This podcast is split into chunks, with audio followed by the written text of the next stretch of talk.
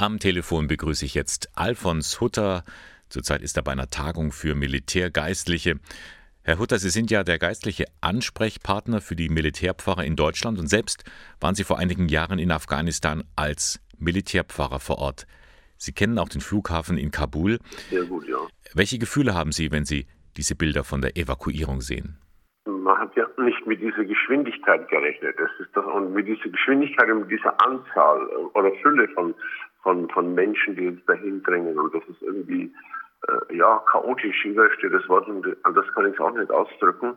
Und wenn da 1000, 2.000 oder 3.000 äh, US-Soldaten und 800 deutsche Soldaten nichts ausrichten können, dann kann man sich vorstellen, wie, wie, ja, wie, wie brutal das ist und wie viele Menschen dort stehen.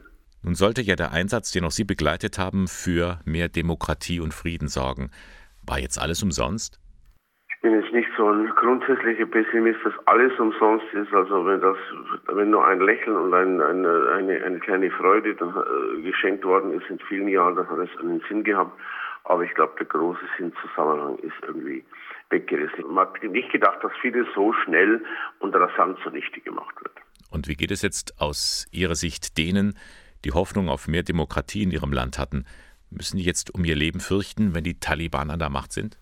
Ja, man kann die Taliban, denke ich, irgendwie auch schlecht einschätzen. Natürlich ist eine andere Generation und vor allem, das hat neulich ein Afghanistan-Kenner gesagt, die meisten in der ganz junge, das heißt Leute, die 9-11-Generation, die nur Krieg kennen, das, ich habe mir gedacht, ich war 2002 zum ersten Mal dort, da hat es diese jungen Taliban vielleicht noch gar nicht gegeben oder waren das kleine Kinder. Und jetzt sind es äh, junge Erwachsene und, und, und sind da, werden dann in, in, in den Kampf geschickt. Also das ist, das ist, das ist schwierig. Nun sprechen aber die Taliban selbst zum Teil davon, dass vieles wieder normal ablaufen soll. Also auch Frauen sollen im Land ihre Rechte behalten. Glauben Sie das? Ein Afghanistan-Kenner hat es gestern in der Süddeutschen so geschrieben, was die Taliban sagen, ist das eine. Und was sie tun werden, ist das andere. Ich, ich schließe mich da an. Also der Zweifel bleibt. Herr Hutter, blicken wir nochmal auf Ihren Einsatz in Afghanistan zurück. Sie haben das ja hautnah miterlebt, wie die ersten deutschen Soldaten dort einem Attentat zum Opfer gefallen sind. Bricht das jetzt wieder in Ihnen auf? Doch, das kommt schon hoch. Also ich habe das ja irgendwie, ich habe das Bild für mich so genommen, ich habe das begraben. Und wenn man seine Mutter, seinen Vater begräbt, deswegen denkt man an den. Aber das ist irgendwo mal abgeschlossen. Und so war das auch mit diesen Bildern. Aber erst einmal kommen die Bilder hoch und zum Zweiten werden die Bilder ja wieder direkt geliefert. Wenn ich die Zeitung aufschlage, dann ist das das Bild, das ich, also das sind die Bilder, die ich mehrmals live erlebt habe.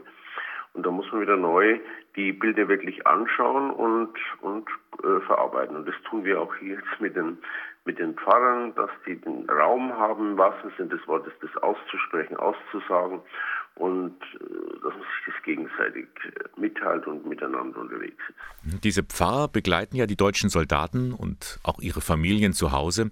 Wie ist jetzt da die Stimmung unter den Soldaten? Sind die enttäuscht, dass das Militärziel nicht erreicht wurde? So ist man möchte immer sagen, Mensch, jetzt haben wir was getan und, und da Soldat noch mehr, oh, jetzt haben wir das geschafft. Und wir haben uns da reingehängt und plötzlich zerfällt es. Ja. Es waren Familienwochen, wo also besonders belastete Soldaten mit Familien kommen.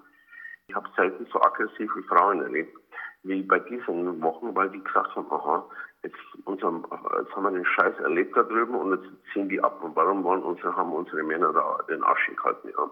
Das hat man, hat man da besonders gespürt. Aber umso, umso wichtiger war es, dass die Frauen sich rauslassen konnten und dass sowas gibt von der Militärseelsorge, dass die zwei Wochen sich da ja, hängen lassen können, Urlaub machen können und sich austauschen können. Nun sind wir hier zu Hause alle mehr oder weniger nur Zeugen dieser schrecklichen Ereignisse, die gerade in Afghanistan passieren. Wie sollen wir damit umgehen? Was können wir tun?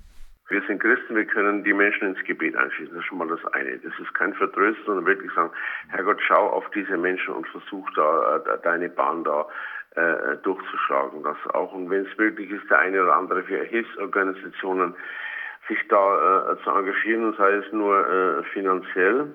Und das andere ist, wenn die Leute äh, zu uns kommen oder in, in andere Länder, dass wir da wirklich Möglichkeiten suchen und danach finden, dass die Leute unterkommen und menschenwürdig weiterleben können. Herr Hutter, die Fluchtaktion geht nun zu Ende. Ab 1. September ist das Land, sind die Menschen in Afghanistan mehr oder weniger auf sich allein gestellt. Wie sehen Sie die Zukunft?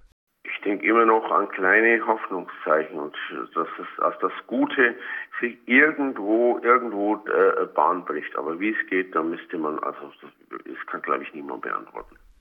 Alfons Hutter, ganz lieben Dank für das Gespräch. Bitte schön, alles Gute.